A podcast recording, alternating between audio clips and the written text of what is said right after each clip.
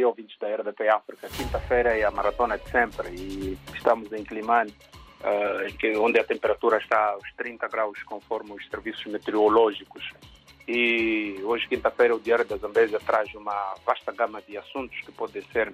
acompanhados no jornal e também nas outras plataformas, mas já, o destaque fotográfico é mesmo este. O Sofo Momadi vê o que esconde a Filipe News. É uma história bastante interessante em que o líder da Renamo, o, o, digamos, o partido na oposição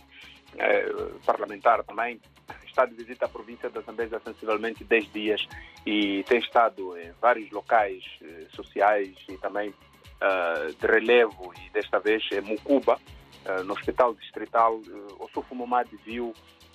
pacientes a partilharem camas e lençóis e outros utensílios porque a direção do hospital diz que não há condições, por isso é uma situação de veras preocupante. Um, preciso frisar que uh, situações como estas, por exemplo, são bastante escondidas quando os dirigentes, digamos, do partido governamental ou que gera o país têm,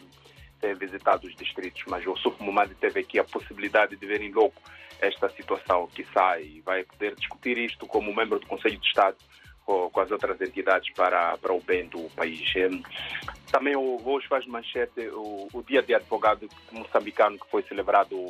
portanto, ontem, quarta-feira, que a Ordem de Advogados um, reconhece a superlotação da, das penitenciárias, mas uh, apenas lamenta e tem poucas soluções, eh, pese embora seja um ator importante na, na justiça uh, moçambicana. E por isso, há aqui uma reportagem muito grande sobre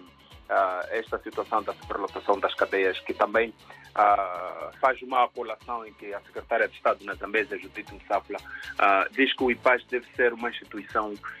IPAS é Instituto de Patrocínio e Assistência Jurídica, que deve ser uma instituição que esteja mais próximo ao cidadão, carenciado, sobretudo, para ajudar na, no acesso à justiça. Uh, estas, um, estes apelos todos foram trazidos, como disse ontem, uh, na celebração do Dia do Advogado, mas que foi também o dia do, do IPAG, Instituto de Patrocínio e Assistência Jurídica. Esta instituição que continua a funcionar, parte dele, nos distritos, é, é, nos serviços notariais, porque não há infraestruturas para acomodar o IPAG e vai partilhando um, o que há de pouco com os serviços de registros e notariados um pouco pelos distritos. E, lá para Mulumbo, na zona, na outra zona que há um crime de onde que um vendedor de peixe decepou a cabeça e, e órgãos genitais de uma, de, um, de, uma criança de 12 anos e felizmente foi encontrado e com parte desses, desses órgãos e a polícia e o Ministério Público trabalham para compreender o porquê deste crime de onde. É preciso frisar que na zona de Milange, Mulumbo e Namarroi tem sido frequente esse tipo de, de crimes. Hoje é quinta-feira, há uma opinião preto no branco e ele versa aqui as lições que devem ser tiradas da reunião do Partido Frelimo que decorreu no último final de semana aqui na Zambésia e um pouco pelo país. Acho que ouvintes da RDP África, tudo isso pode ser acompanhado nas nossas plataformas sociais e também através do nosso website www.diariodazambesa.co.nz.